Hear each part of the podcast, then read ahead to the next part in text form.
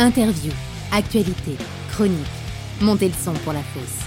L'émission rock et métal, présentée toutes les semaines par la plateforme The Pit et Gérard Drouot Productions. Bonjour à toutes et à tous, bienvenue dans ce nouvel épisode de La Fosse. Je suis Raphaël Udry et c'est le 28e épisode de ce podcast rock et metal coproduit par la plateforme SVOD The Pit et Gérard Drouot Productions. Les épisodes sont disponibles sur Spotify, YouTube, Deezer, therapit.com, Apple Podcast, Samsung Podcast, Google Podcast et bien d'autres services de podcast. Abonnez-vous pour ne pas rater les épisodes qui sortent chaque vendredi. Il y a une interview d'un groupe de musique par semaine dans cette émission, mais parfois ce n'est pas un groupe de musique, comme aujourd'hui, puisque mon invitée n'est pas musicienne mais réalisatrice.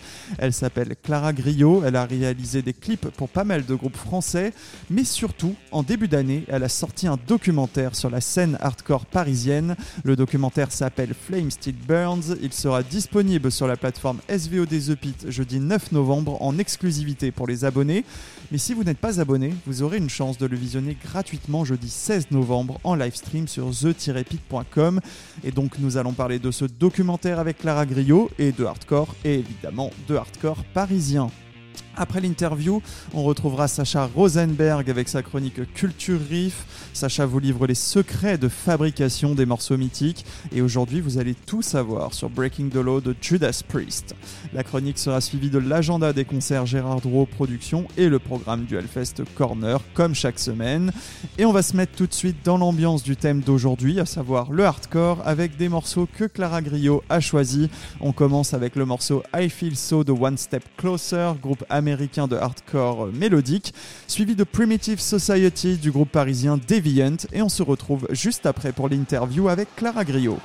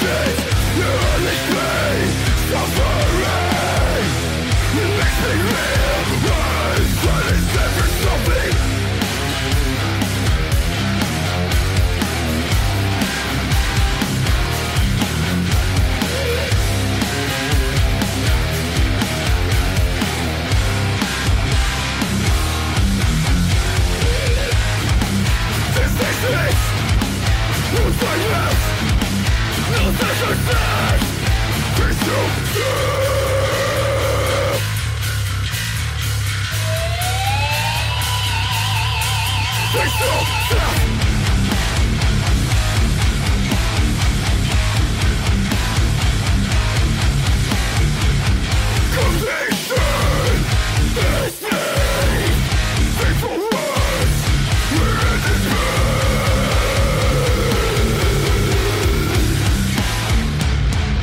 Vous êtes dans le podcast La Fosse, on vient d'écouter Primitive Society du groupe parisien Deviant et juste avant c'était le morceau I Feel So du groupe américain de hardcore mélodique One Step Closer.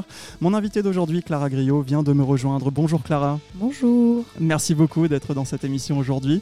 Tu es vidéaste, monteuse, cadreuse, réalisatrice, tu as réalisé des clips pour des groupes, il y a de nombreux groupes, des live sessions aussi, mais aussi des documentaires et donc notamment Flame Still Burns, euh, un documentaire sur la scène hardcore parisienne sorti cette année et qui sera disponible sur The Pit, la plateforme SVOD spécialisée rock et metal. Il sera disponible la semaine prochaine, le 9 novembre. Il faudra être abonné pour le visionner, mais si vous n'êtes pas abonné, le documentaire sera projeté en live stream gratuit sur the-pit.com le jeudi 16 novembre à 20h. Il faudra juste créer un compte pour ça. Voilà, j'arrête de parler maintenant. Parce que voilà, on va évidemment aborder ce documentaire dans cette interview, mais on va d'abord parler un petit peu de toi. Euh, à la base, tu as fait des études de journalisme. Tu voulais te diriger dans la musique et finalement, tu t'es dirigé vers l'audiovisuel, en gros, si je résume. Ouais, en fait, je voulais être journaliste musical à la base et euh, je me suis rendu compte qu'il n'y avait pas trop de place. Donc, je me suis dirigée vers des trucs un peu plus généralistes et au final, euh, j'ai un peu retrouvé la musique une fois que je me suis formée, etc. Je me suis rendu compte que c'était quand même ça qui me plaisait, donc j'ai commencé à faire des clips un peu en indé et maintenant un peu plus en pro. Alors justement, tu as cofondé ta société Pierre papier, ciseaux, production. Vous faites des reportages, des documentaires, alors plutôt, je vais dire, institutionnels, journalistiques, euh, notamment pour France Télévisions ou Sciences et Vie, quoi, en gros. Donc, on va dire des choses sérieuses, euh, voilà.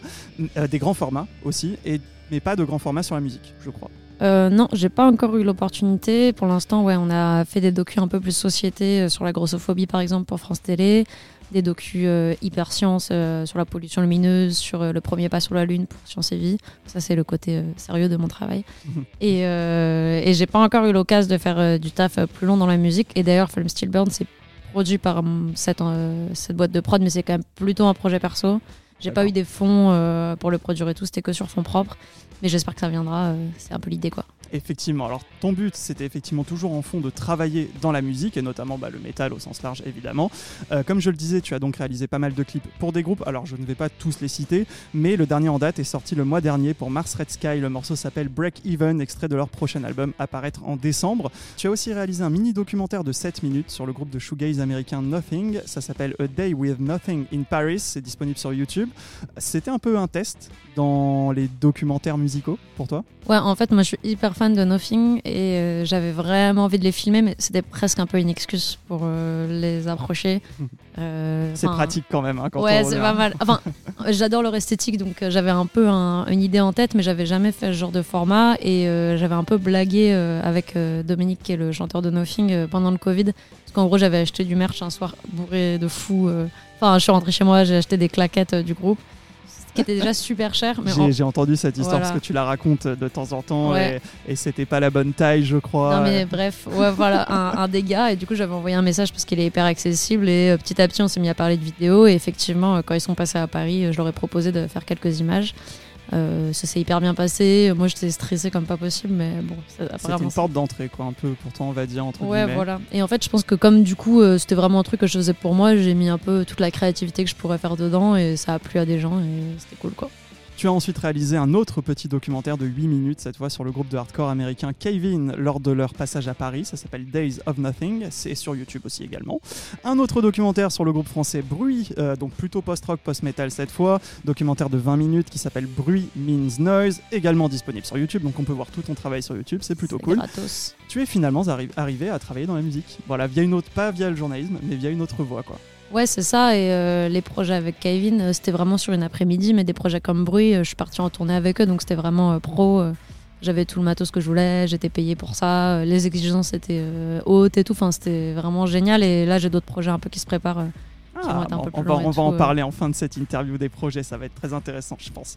Et donc, euh, bah, parallèlement à tout ça, voilà, tu tu- tu t'es lancé dans un plus gros projet, on va dire, euh, pas, pas via ta boîte, mais via toi perso, un documentaire sur la scène hardcore parisienne, le premier documentaire sur ce sujet, baptisé Flame Still Burns. Voilà, il est sorti cette année, en mai dernier. Comment il est né ce projet de documentaire?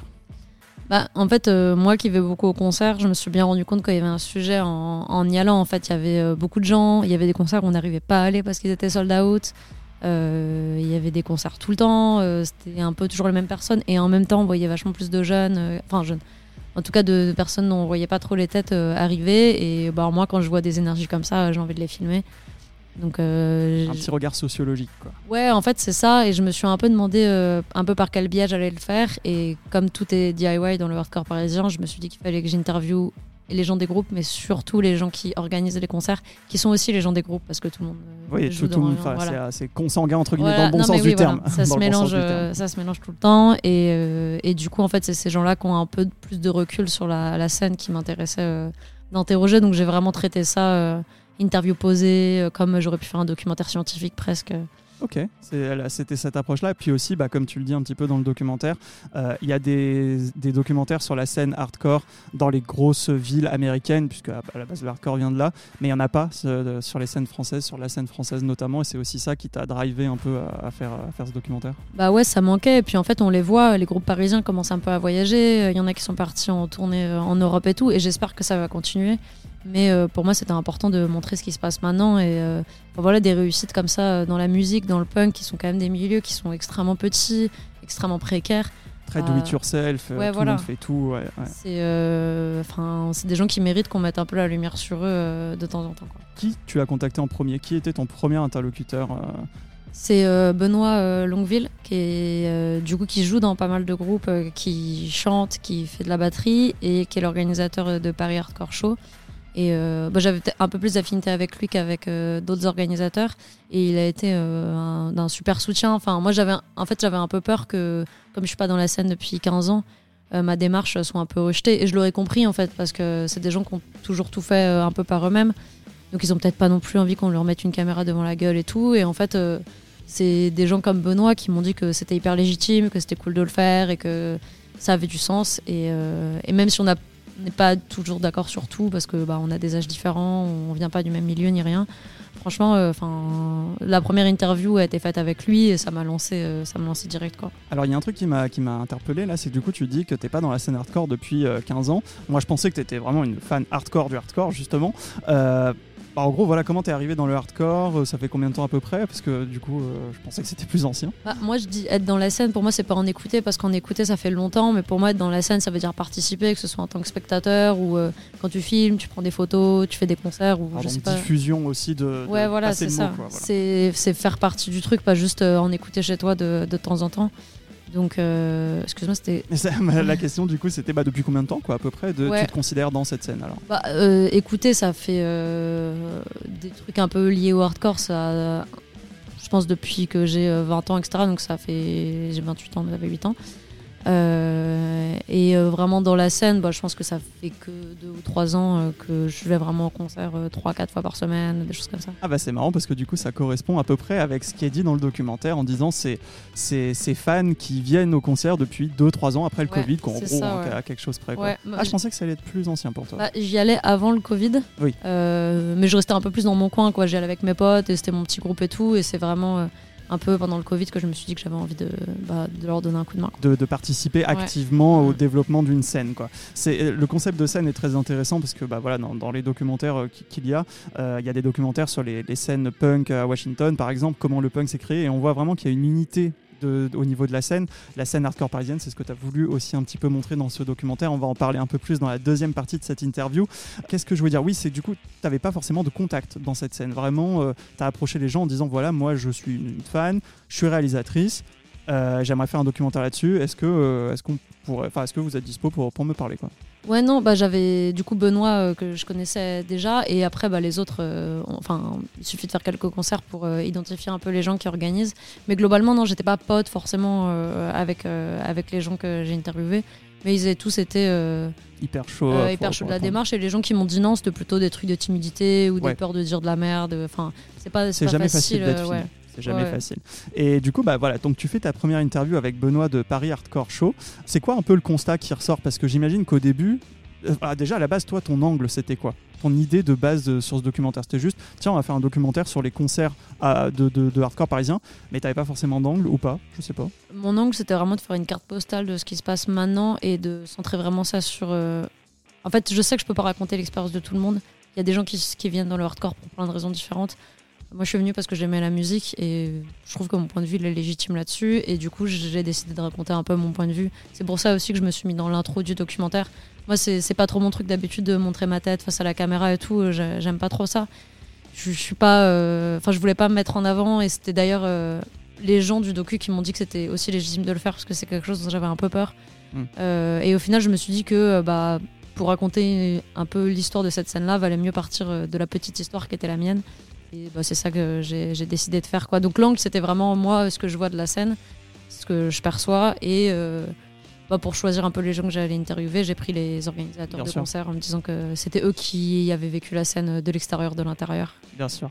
Et du coup, bah, tu fais cette première interview. Est-ce qu'il y a des choses que tu apprends dans cette interview et tu te dis, ah, je vais peut-être euh, m'aiguiller un petit peu là-dessus aussi, sur ces sujets-là auxquels tu n'aurais pas pensé à la base?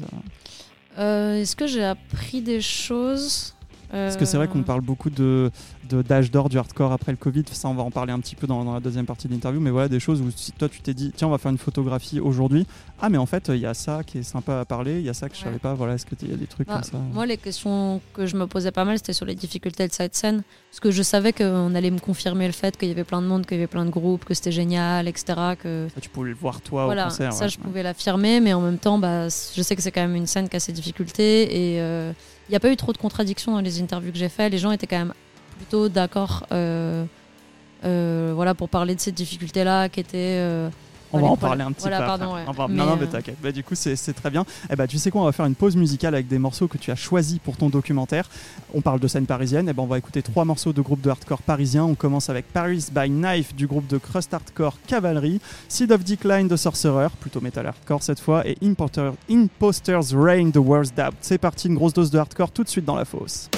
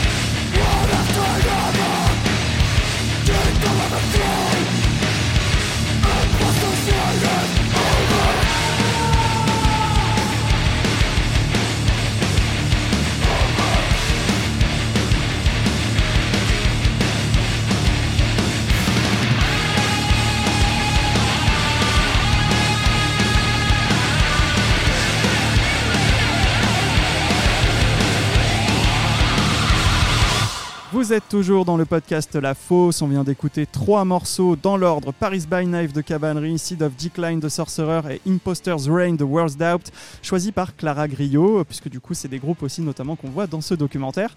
Flame Still Burns, donc. Euh, pourquoi tu as choisi ces morceaux, en gros, ces groupes-là? C'est des groupes que t'aimes bien C'est des groupes qui sont dans le docu et euh, bon, moi j'aime surtout Paris by Knife de Cavalry qui est hyper cool, je trouve, et qui finit le docu. Euh, enfin, j'ai bouclé un, moment du morceau pour finir le docu et les autres, ça représente bien ce qui se passe, quoi. Alors bah, voilà justement, qu'est-ce qui se passe? Qu'est-ce qui se passe à Paris? Comment elle se portait la scène parisienne avant le hardcore? Euh, avant le, Covid, décidément, j'ai un peu de mal aujourd'hui. Euh, avant le Covid, voilà, comment elle se portait la scène hardcore parisienne? Bah, En vrai, il y a eu d'autres âges d'or. c'est pas, enfin, il y a eu des, gros moments, par exemple avec Kidback à Paris, où moi j'étais pas là pour le voir. C'était pas la musique que j'écoutais à ce moment-là, mais je sais qu'il y avait des des concerts de fou, euh, il y a des anecdotes incroyables euh, euh, de ce moment-là. Et après, ouais, ça a un peu décliné. Euh, je l'ai pas forcément inclus dans le docu, mais je sais qu'on m'a parlé de concerts où il n'y avait pas grand monde. On parle de période de disette, effectivement. peu de groupes à Paris et peu de groupes étrangers qui venaient à Paris pour jouer, ou en France quoi, pour jouer. Et il y avait toujours des bons groupes. Ça, je pense que la qualité musicale, ça n'a jamais trop posé de problème. Enfin, par exemple, Warsdop, ça fait longtemps que ça existe et ça a toujours été vraiment cool. Euh, et en fait, au sortir du Covid, il y a eu euh, un concert au, backstage à Paris avec euh, Warsdop, Sorcerer, euh, Rix aussi, parce que c'est un concert qui est pas mal, qui, qui, est, pas mal abordé dans, dans le documentaire. C'était le 11 septembre 2021, voilà, comme tu le dis, au backstage by 2000 à Paris, 400 entrées avec des groupes locaux. Sold out. Et même moi, j'y suis allée j'étais contente d'y aller, mais c'était pas mon événement de l'année. Et euh, je pense que tout le monde s'est pris une claque. Et on s'est tous dit genre ah ouais, il se passe quelque chose. C'est pas normal qu'il y ait autant de gens. C'est pas normal. Enfin, c'est pas. C'est étonnant que ce soit si bien. Et depuis, bah, c'est que en progression. Et même euh, entre le moment où j'ai fait le docu et maintenant, il y a encore plus de groupes, encore plus de monde. Effectivement, alors bah, le, pour ce, concert-là du 11 septembre 2021 au backstage, euh, l'organisateur dit dans le documentaire qu'il n'avait jamais vu ça en 20 ans, de faire 400 entrées sold out avec que des groupes français. Il disait que ça, ça c'était jamais arrivé, quoi. c'est assez impressionnant. Est-ce que selon toi c'est un signe de renaissance, vraiment un, marqueur d'une renaissance d'une scène, ou euh, juste un effet post-Covid où les gens voulaient retourner en concert et il y en avait un là et du coup go?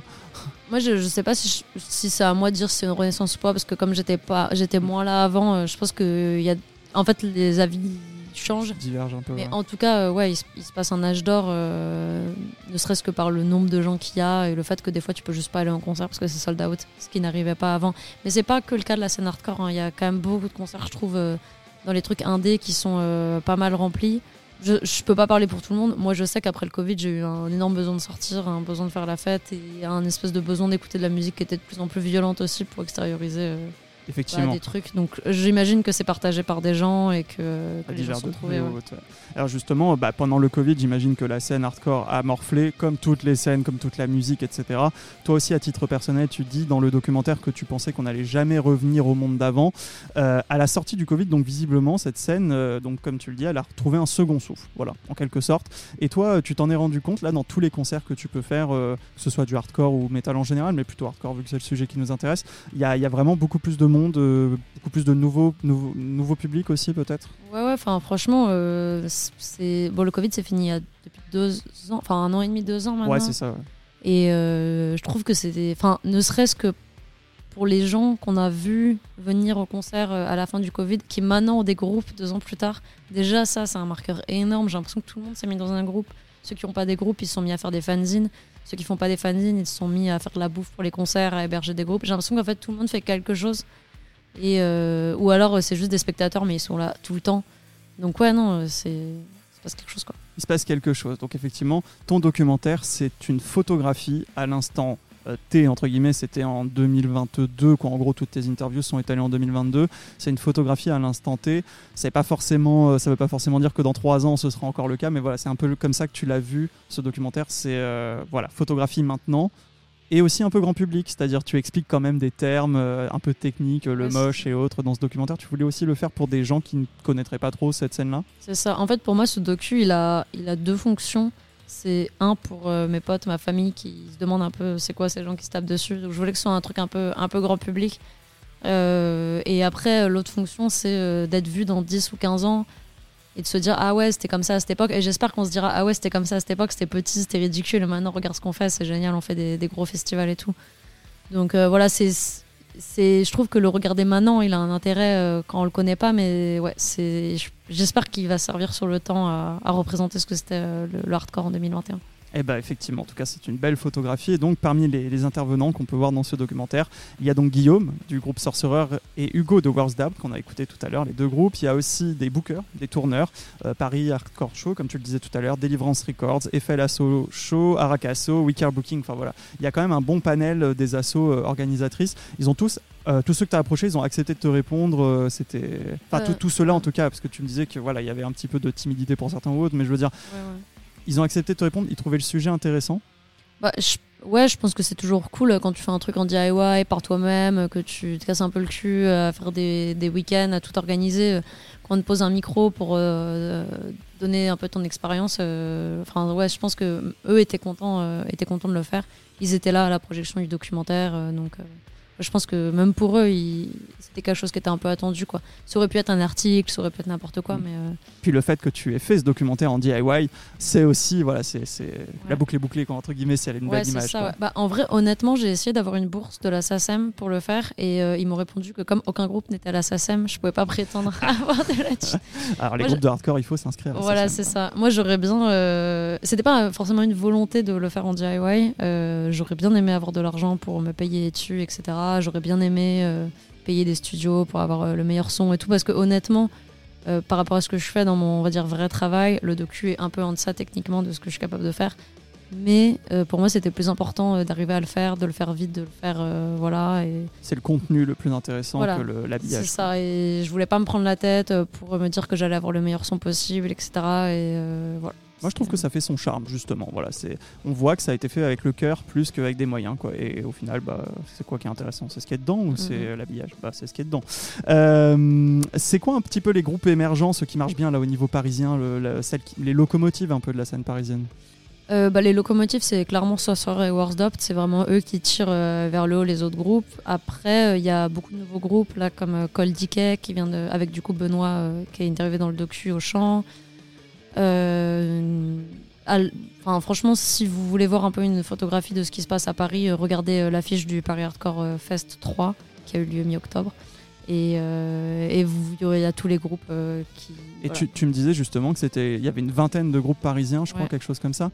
bah, ça, ça, montre un peu que ce que tu dis dans le, dans le documentaire, voilà, donc en gros les interviews c'était il y a un an, et ben en fait ça, ça dure puisque voilà, y a, le mois dernier il y a eu le Paris Hardcore Fest avec une vingtaine de groupes parisiens uniquement et qui a bien marché, je crois d'ailleurs. Ouais, mais ça a été sold out tout de suite. Enfin, il y a plein de gens qui n'ont pas pu venir. Et enfin, c'est trop marrant parce que l'affiche c'est une Tour Eiffel, les groupes c'est que des groupes de Paris ou, enfin pas, loin. Euh, euh, et il y a des gens qui sont venus d'un peu partout en France ou de Belgique, etc.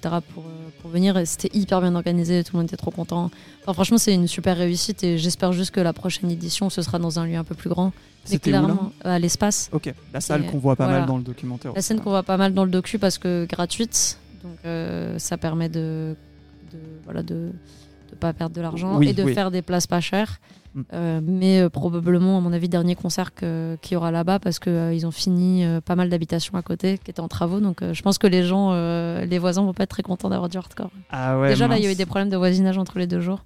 Ah ouais. Donc voilà, je pense que c'est la fin de l'espace. Mais c'est aussi pour ça que le docu a du sens. C'est que je me dis que voilà, dans quelques années, on se rappellera qu'il y avait des concerts là-bas et il y aura sûrement une autre salle qui servira euh, à ce genre de concert. Bah, on espère en tout cas parce que bah, tu en parles un petit peu de, la fermeture des salles de concert à Paris avec une petite séquence euh, émotion un peu drôle euh, dans, le documentaire. Et voilà, on espère effectivement que, que ça va pas, enfin que s'il y a une salle qui ferme, il y en a au moins une qui ouvre ou qui reprenne un peu la suite. on va faire une dernière pause musicale et on se retrouve juste après pour la dernière partie de l'interview avec également les questions flash à la fin de cette interview, suivi de la chronique Culture Riff de Sacha Rosenberg, l'agenda concert de Gérard Drouot Productions et le programme du Hellfest Corner. On va écouter tout de suite deux groupes de punk hardcore américains, Holiday de Turnstile et Week Die First de Tsunami.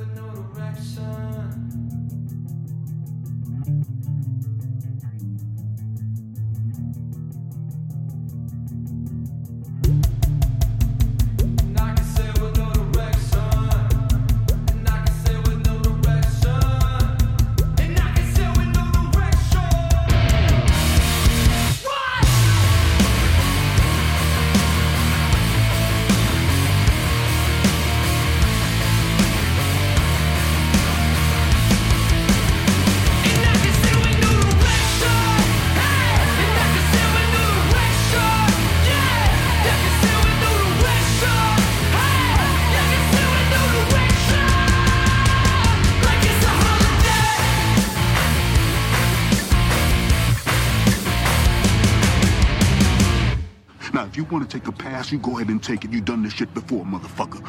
But don't you dare pretend that that shit is courage. Don't you dare. That's some weak-ass, fake-ass, pussy-ass shit. And you keep playing pussy around here, you're gonna get fucked. You're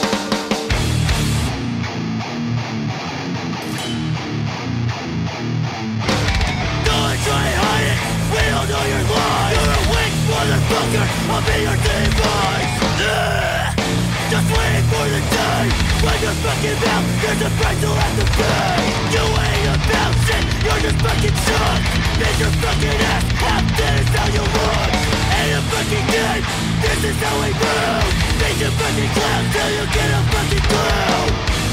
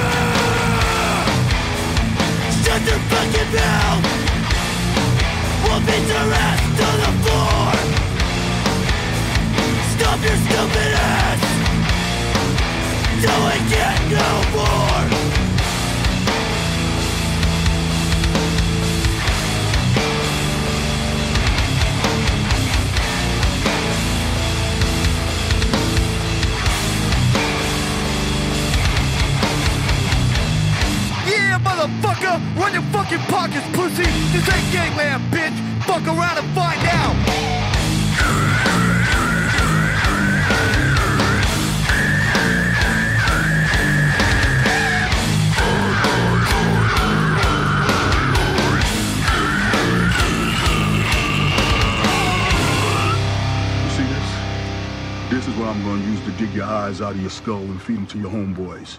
Get the fuck out of here. Voilà, la fin plutôt grindcore du morceau Week Die First de Tsunami. Juste, juste avant, c'était Turnstile avec le morceau Holiday. Je suis toujours avec Clara Griot, réalisatrice du documentaire Flame Still Burns sur la scène hardcore parisienne qui sort le 9 novembre sur la plateforme The Pit. C'est la dernière partie de l'interview de cet épisode. Et bien voilà, Clara, même question que tout à l'heure. Pourquoi ces morceaux-là Euh, Qui sont ces groupes pour toi Euh, Turnstile, Tsunami Ah, Tsunami, euh, c'est un groupe qui a pété ces dernières années, qui est vraiment ultra débile. Enfin, même eux, je pense qu'ils ont monté le groupe un peu comme une blague. Et pourtant, ça marche hyper bien. C'est vraiment de la violence gratuite. euh, Et, et- et ils ont fait un concert à Paris qui était hyper bien.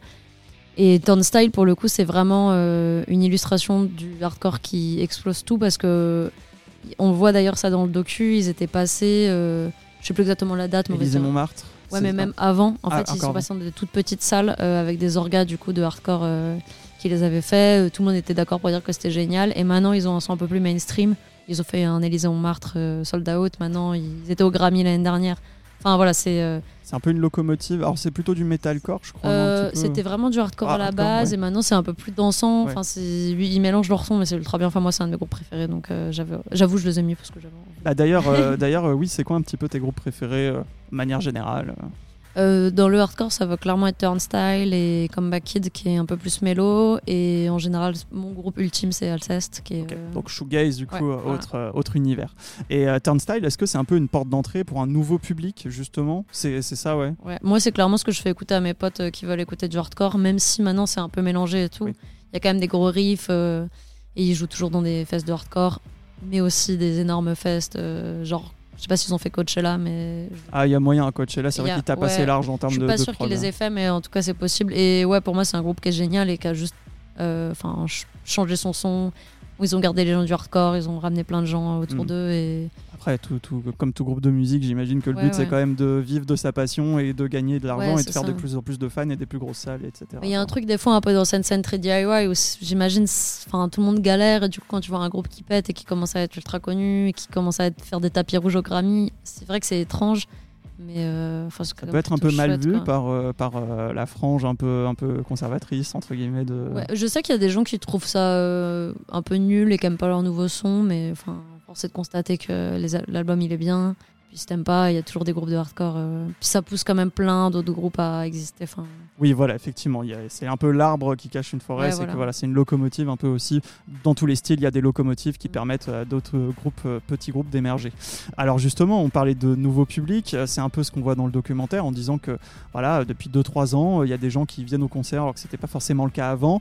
Et on parle dans ton documentaire de mocheurs du dimanche. Voilà, j'aime bien ce, ce terme. Euh, c'est un phénomène qui est un peu abordé dans le documentaire. En gros, c'est ceux qui viennent de temps en temps, je crois, c'est ça un peu. hein, comme ouais, c'est ça. Bah, c'est pas les trous, quoi. Ouais. Mais ça, il y en a dans toutes les scènes. Et ça, c'est Kevin euh, euh, qui, qui parle de ça, qui est lui, du coup, régisseur au Gladzart et qui permet, du coup, plein de groupes de hardcore d'avoir accès à cette salle-là. Donc maintenant, les groupes qui jouent plus à l'espace, en général, vont au Glazart. Gladzart, Hmm. qui est une salle payante, mais au moins euh, qui les accueille. Et, et ouais, non, bah lui, ce qu'il dit, c'est assez clair. Il dit, bah, on va. Enfin, en fait, faut pas. Euh, râler sur le fait qu'il y a des gens qui arrivent et qui sont un peu des touristes parce que bah enfin vous voulez quoi? Vous voulez faire des concerts à 15 euh, dans des salles et après râler entre vous que vous avez fait 10 euros d'entrée enfin Bah, ce qu'il ce qu'il dit effectivement, c'est intéressant, c'est s'il y a des mocheurs du dimanche, ça veut dire qu'il y a tellement de gens dans le cœur de la scène qu'il y a des gens en- autour de Ouais, ce cœur-là qui naviguent. Et du coup, c'est tant mieux. Quoi. mais je comprends aussi que quand ça fait des années des années que tu, tu travailles ça et que tu te fais un peu déposséder de, de ta scène où tu as travaillé bah c'est dur et, et, euh, c'est pas forcément bien vu donc j'ai essayé de respecter un peu euh, de mettre un peu tous ces points de vue là parce que je trouve que tous les points de vue sont assez légitimes Alors c'est une scène quand même qui reste fragile. On en parlait un petit peu tout à l'heure, les fermetures des salles, les prix des salles euh, qui du coup, bah les concerts de hardcore, on voit dans ton documentaire que certains organisateurs essayent de garder un, tarif très bas pour aussi permettre aux gens de, venir, etc. C'est vraiment un, enjeu futur, ça, le- le- les fermetures de salles, trouver des lieux pour organiser? Ouais, bah il y a quand même beaucoup de salles qu'on fermé à Paris euh, ces dernières années. Le hardcore, c'est pas non plus euh, une musique que tu peux jouer n'importe où. Ça joue fort. euh, les gens ils se tapent dessus. Enfin, c'est c'est pas hyper évident. Avant, il y avait énormément de groupes qui passaient au Gibus à République. Qui a fermé Euh, aussi, je crois. alors, je crois que c'est toujours ouvert, mais que c'est vraiment devenu qu'un club. Ok. Parce qu'avant, il y avait des concerts euh, jusqu'à 22h et après, ça passait en club. Et maintenant, Mm. c'est vraiment qu'un club. Ah, je confonds avec la mécanique ondulatoire. La Mecca, du coup, a fermé, mais rouvre. Rouvre, ouais, j'ai vu ça- ça. ouais. Donc c'est pas non plus que négatif, il y a quand même des trucs qui, qui vont bien. Mais euh, ouais, non, ça reste fragile. Et, euh, et, et pour l'instant, bah, les concerts de hardcore à Paris, ça repose aussi beaucoup sur le fait que euh, il y a des organisateurs qui font ça bénévolement, il y a des gens pour euh, loger les groupes bénévolement et plein de trucs. Quoi. Bah, ce qu'ils disent dans le documentaire, c'est euh, le but, c'est déjà de pas perdre d'argent pour ensuite réorganiser un concert derrière. Quoi. Ce sera déjà un, gros, un gros bras de fer à, gagner. Et c'est quoi un petit peu les enjeux futurs pour cette scène, euh, les problématiques qu'elle peut rencontrer? On parle un petit peu de, de tolérance, d'acceptation, de diversité, ce genre de choses. C'est comme dans toutes les scènes finalement. Bah, moi, je pense que déjà, juste niveau musical, là, ça c'est Guillaume de Saussure qui en parle très bien que euh, l'enjeu c'est de faire de la bonne musique et qu'elle sorte de France aussi, qu'elle aille au moins euh, en Europe et pourquoi pas aux États-Unis en fait, parce que ce serait quand même assez génial d'avoir des groupes français qui pourraient se mesurer euh, aux États-Unis. Dans la Oi, par exemple, Rix et tout, eux ils arrivent à voyager pas mal aux États-Unis. Dans le hardcore, j'ai l'impression que pas trop. Ok. Donc j'espère que ça va venir. Après, ouais, bah, les questions d'inclusivité, moi je sais qu'on m'a beaucoup posé la question sur le docu, on m'a dit qu'il n'y avait pas de meufs qui étaient interviewées, etc. Il se trouve qu'il y a des meufs dans le hardcore, elles voulaient pas forcément passer à la caméra, j'allais pas les forcer à passer Bien à la sûr, caméra juste sûr. parce que c'était une meuf. Et j'avais pas envie d'avoir une meuf qui serve de token pour tout le monde. Donc euh, c'est aussi pour ça que je me suis permis de me mettre au début du docu. Ça me faisait pas forcément, euh, ça me mettait pas à l'aise, mais au moins j'avais envie de montrer que voilà, c'était pas. euh, Enfin, voilà qu'en fait euh, tout le monde était accueilli et c'est vrai que tout le monde est accueilli et il y a des groupes qui se montent avec des meufs partout et Bien sûr. Alors après, il y a aussi un truc, c'est en termes de représentativité. Euh, si à la base, dans un mouvement musical, il y a, je sais pas, 20% de, de nanas et 80% de mecs, forcément déjà, ça fait assez, problématique pour trouver des, des nanas qui veulent répondre. Vraiment, ça c'est. ouais ouais c'est ça mais en vrai ça change et c'est un peu le cas dans toutes les scènes c'est aussi le cas dans les tafs qu'on fait c'est le cas dans les n'importe quel poste de pouvoir dans la société et, enfin je me suis jamais senti mal à l'aise parce que j'avais tel genre ou tel genre euh, dans la scène quoi En tout cas, voilà, comme on- euh, je sais pas si tu connais cet assaut, More Women on Stage and Ouais. Backstage. Voilà, Ouais. c'est l'appel qu'on pourra lancer.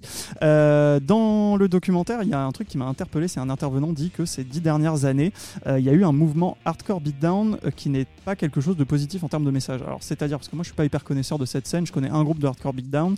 Euh, voilà, c'est c'est- pourquoi? Ça veut dire Ouais. quoi?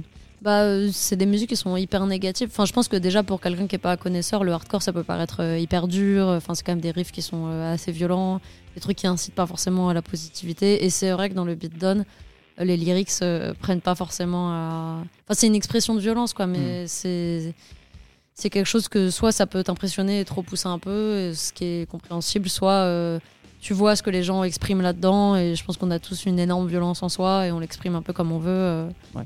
Et euh, comme euh, dans le scrimo, ils vont l'exprimer en parlant de suicide, de violence, euh, voilà, de santé mentale. Bah, dans le hardcore, c'est plus euh, des trucs, euh, je sais pas, de, de violence physique, etc. Hmm. Ou un peu euh, politique aussi parfois. Enfin, ça ouais, dépend des- voilà, des, un peu, mouvements et des un- groupes et, et autres. quoi. mais euh, enfin, ouais, c'est ça, ouais. Et, euh, et du coup, c'est vrai que bah, pour attirer du public, c'est pas forcément la musique qui est plus facile. Évidemment, il y a plus de gens qui vont aller voir des trucs euh, mélodiques euh, type. Voilà, je pense que le metalcore attire aussi plus pour ça. C'est, c'est- Moi aussi, je suis rentrée dans le hardcore via le metalcore parce que bah, c'était dur au début d'écouter que des trucs euh, hyper saturés. J'avais besoin de gens qui chantaient en clair et après, une fois que j'étais habituée, euh, voilà. Bien sûr, c'est les évolutions, Ouais. effectivement. On est tous plus ou moins passés par là. Alors, Flame Still Burns a fait l'objet d'une projection en salle. C'était en mai dernier au cinéma Grand Action dans le 5e arrondissement de Paris. C'était complet. Euh, ça a été une surprise pour toi que ce soit complet? Ouais, bah en fait, euh, je savais que mes potes allaient venir. Euh, mais au début, j'avais dû louer le Brady, du coup, qui était euh, une salle euh, vers Grand Boulevard qui fait 100 places. T'as beaucoup de potes quand même déjà. Ouais, bah, je me suis dit, bon, il y a la famille, il y a les gens qui sont dans le docu, ils vont ramener leur plus un, machin. Voilà, peut-être il y aura 50 personnes. S'il y a 50 personnes, c'est bien. Et je voulais faire ça gratos, parce que même si la salle me coûtait de l'argent, je voulais que bah, tous les gens qui ont participé puissent être là. Et euh, il y a quand même beaucoup de gens qui sont filmés dans le docu. Euh, qui n'ont pas demandé forcément d'être dans, le- dans le documentaire. Donc euh, voilà, je me suis dit au moins que ce soit dispo pour tout le monde. Euh, et Donc, en fait, première salle complète. ouais, mais sold out euh, en une demi-heure, c'était abusé. Ah ouais C'est Benoît, du coup, qui est dans le docu, qui m'avait aidé à faire la billetterie. Il m'avait dit, mais prends une salle plus grosse, et le croyais pas. Et du coup, euh, j'ai voulu changer de salle pour qu'il y ait plus d'accès. Et le, 250 places. voilà, je le grand action a été aussi sold out euh, hyper vite pour un docu qui dure moins d'une demi-heure. Donc, euh, on a fait, pris plus de temps à faire rentrer les gens qu'à. C'est vrai, c'est vrai, effectivement. Et bien, pour diffuser ce documentaire, il y a une projection à venir jeudi 9 novembre au Poum Poum Chak à Nantes à l'occasion d'une soirée dédiée au hardcore parisien avec deux concerts, Cavalry et Deviant, qu'on a écouté un petit peu plus tôt dans cette émission. Une projection du documentaire Flame Still Burns, donc, et le tout à prix libre. Euh, le même jour, le documentaire sort sur The Pit, plateforme, la plateforme SVOD spécialisée rock et métal et dérivés, donc hardcore. Euh, www.the-pit.com. L'abonnement est à 6 euros par mois, 66,6 euros par an. Il y a 7 jours d'essai offerts et c'est sans engagement. Est-ce qu'il y a d'autres projections qui vont arriver? Euh, Peut-être. Peut-être. Tu recherches en tout cas. Euh, on, on voulait refaire une projo à Paris, mais je me dis que, en fait, il y a beaucoup de gens qui me demandent à le voir, qui sont pas forcément sur Paris. Donc je me dis que s'il est sur The Pit, c'est bien, ça va leur permettre de le voir. Voilà. pratique comme ça. Et peut-être euh, d'autres. Bah, je crois que tu me disais qu'il avait été dans, dans quelques festivals Ouais, aussi. il a été à Prague, il a été dans un festival à Glasgow. Sympa, ça. Euh, Au Yepper aussi, euh, qui est un gros festival de hardcore en Belgique. Ça, j'y étais cet été, et du coup, il sera à Nantes. D'accord. Voilà. Bon, en tout cas, on espère pour les gens qui sont ailleurs qu'à Paris ou autre et qui voudraient. Oui, oui, voilà. ils peuvent me contacter si des gens veulent, le- veulent le diffuser. euh, voilà. En général, j'essaye de venir pour le présenter si possible.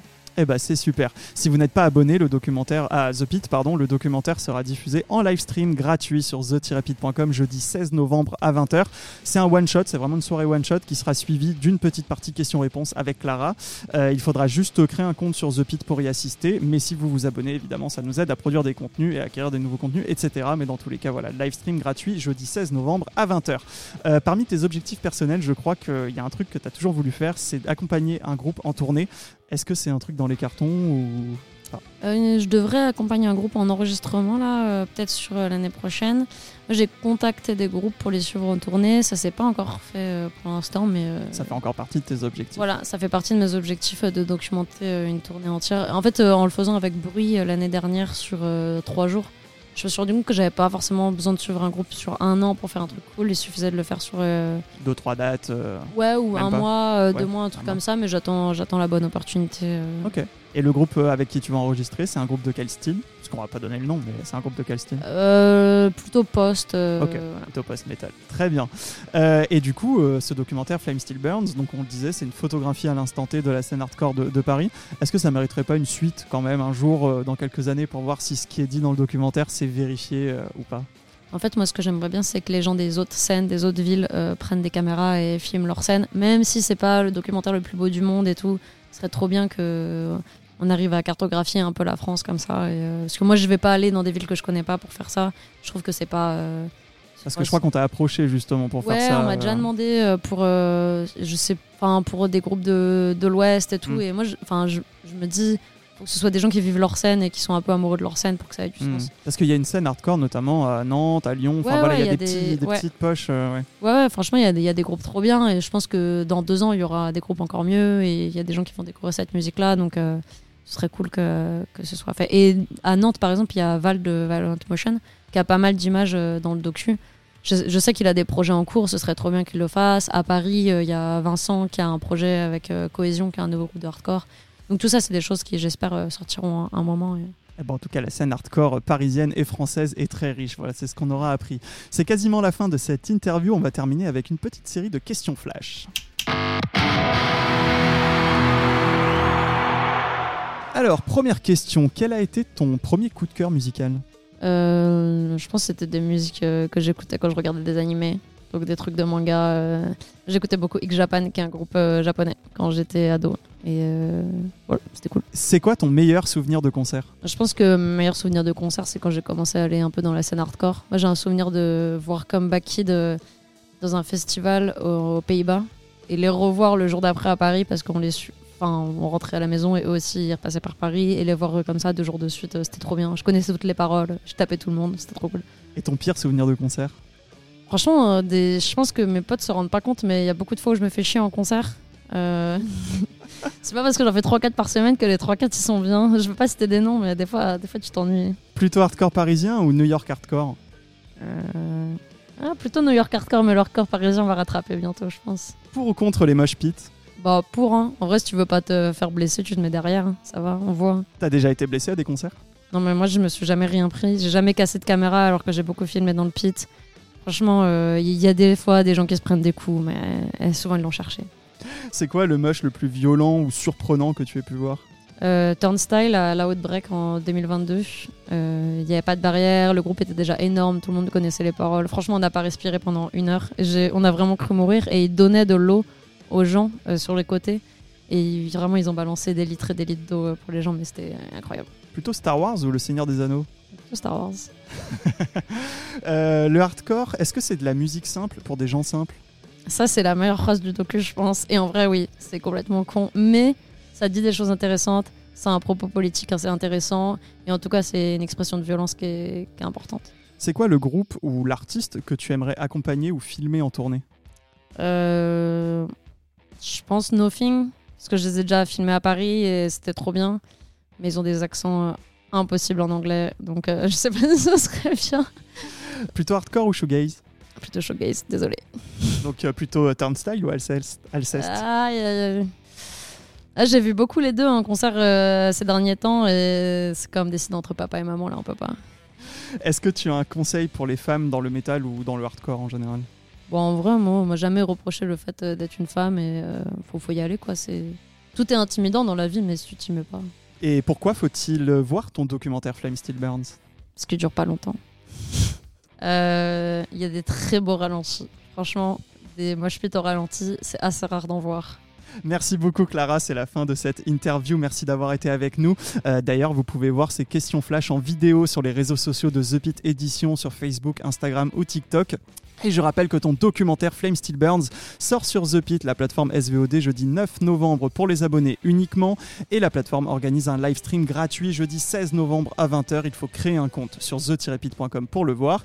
Et il y aura une série de questions-réponses après la diffusion avec toi Clara. Et enfin, si vous êtes à Nantes, il y a une projection physique du documentaire jeudi 9 novembre au Poum Poum Chak avec deux concerts et une entrée à prix libre. Merci beaucoup Clara, on se retrouve donc bientôt pour la soirée live stream. Salut Merci, à bientôt. Et tout de suite, on retrouve Sacha Rosenberg qui revient avec sa chronique Culture Riff. Vous voulez tout savoir sur les riffs les plus mythiques, leur histoire. Réponse avec Culture Riff de Sacha Rosenberg. Breaking the Law est l'un des morceaux les plus connus de Judas Priest. Il est issu de British Steel, sixième album du groupe de heavy metal britannique sorti en 1980. Sacha Rosenberg vous fait remonter le temps pour revenir à l'origine de ce morceau. Dans un souci de ne pas être striké, tout extrait musical sera très mal interprété à la voix. Merci si je vous fais ça, vous reconnaissez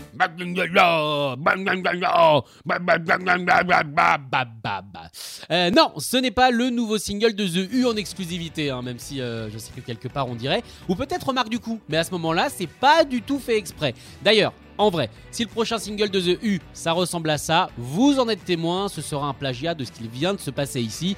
Ça partira en procès, on gagnera, et avec l'argent, qu'est-ce qu'on fera? Tiens, on sauvera des centaines de bébés Beagle. On s'achètera un yacht. On, verra la vibe du moment, quoi. Quoi C'est pas ma faute si les Beagle, c'est pas à l'aise sur les bateaux, hein. Ça leur va pas, le petit gilet orange. Blâmez les designers, moi j'y peux rien. Eh, Je suis comme vous, je suis une victime des vêtements. Bref, l'imitation extraordinaire à laquelle vous venez d'assister, c'est celle de la magnifique voix de Rob Alford dans ce refrain légendaire de Breaking the Law, la chanson qui dénonce les méfaits d'Evian. Euh, Evian, bon bah on l'oublie celle-là, non on va la noyer. Ouais, on noie de l'eau, c'est possible. Une chanson sortie mi-1980 et qu'on trouve sur l'essentiel album British Steel.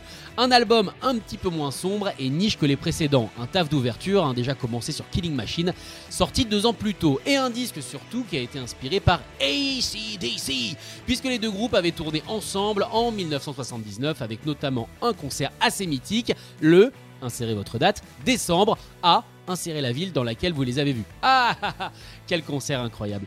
L'enregistrement du disque démarre juste après la tournée. La sueur à peine séchée, les oreilles encore bourdonnantes, les yeux euh, à peine remis du relief du jean de Bon Scott. Ouais, non mais si ça peut en choquer certains. C'est à Titanhurst Park, l'ancienne maison de John Lennon et de Ringo Starr, que tout va se passer.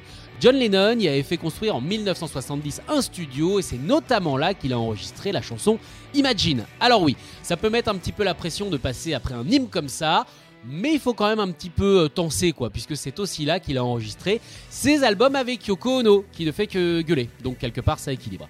Breaking the Law marque une sorte de cap dans la carrière de Judas Priest. C'est quasiment la première fois qu'ils écrivent des chansons en équipe. En général, chacun bossait de son côté, amenait ses démos et la session de travail pouvait commencer. Là, c'est vraiment une jam entre Glenn Tipton, KK Dowing, les deux gratteux, et Rob. Tipton a balancé un riff au hasard et Alford s'est mis à crier Breaking the law Breaking the law Enfin, ça faisait pas comme ça, mais en gros, il y avait l'idée. Une heure après, la chanson était finie. Il ne manquait plus que tes paroles, mais la matière brute était là. Et ça va complètement conditionner le trio, puisque British Steel ne sera composé que comme ça. Ouais, je sais, un groupe qui travaille en groupe, c'est une révolution. Non, ça, ça ne s'est jamais vu. Justement, les paroles. Tiens, elles appellent à la révolte, à la rébellion, à voler des Kellogg's et des Frank Zara pour montrer qu'on en a marre. Est-ce que cette blague n'est pas un petit peu datée J'aurais peut-être dû la réécrire. Bon, c'était là et puis c'est fait. À cette époque, la situation en Angleterre était, comme diraient les professionnels de l'économie, pas fofolle. Thatcher venait de prendre le pouvoir et Rob n'était pas super d'accord avec les mesures restrictives de Maggie. Il voyait les usines fermées, les ouvriers s'appauvrir, voire tout perdre, et donc le chômage montait en flèche. Et le pire pour lui, c'était ces jeunes qui se retrouvaient sans avenir et sans une petite lueur d'espoir. Et qu'est-ce qu'ils allaient bien pouvoir faire dans la vie? Comment vivre en Angleterre? Spoiler alert, ils allaient faire du post-punk et de la new wave. Mais à ce moment-là, on n'était pas encore au courant. Donc il a essayé de se mettre à la place de cette jeunesse et d'instaurer, on va dire, cette espèce de rébellion et d'en faire le seul échappatoire. D'ailleurs, certaines personnes, 40 ans plus tard, ont pris cet appel au pied de la lettre. En 2020, des New-Yorkais ont volé des radios de la NYPD, la police de... Enfin, vous savez, on passe nos vies à regarder des séries américaines de flics, donc NYPD c'est du basique quoi. Bref, ils ont diffusé dans toutes les radios Breaking the Law pendant toute une nuit. Bon, ça peut paraître un petit peu chiant, mais en vrai, t'es flic, t'es content. Non, parce que c'est déjà dur de devoir s'habiller dans une combi bleue qui fait le pire cul du monde. Si en plus, bah, tu peux même pas kiffer quand t'as de la bonne musique, je veux dire, ça sert à rien. Voilà, là, ça compense. Merci, monsieur. J'ai pas son nom au mec, mais bravo. C'était Sacha Rosenberg et si sa chronique ne vous a pas mis le refrain de Breaking the Law en tête, eh bien je ne sais pas ce qu'il vous faut.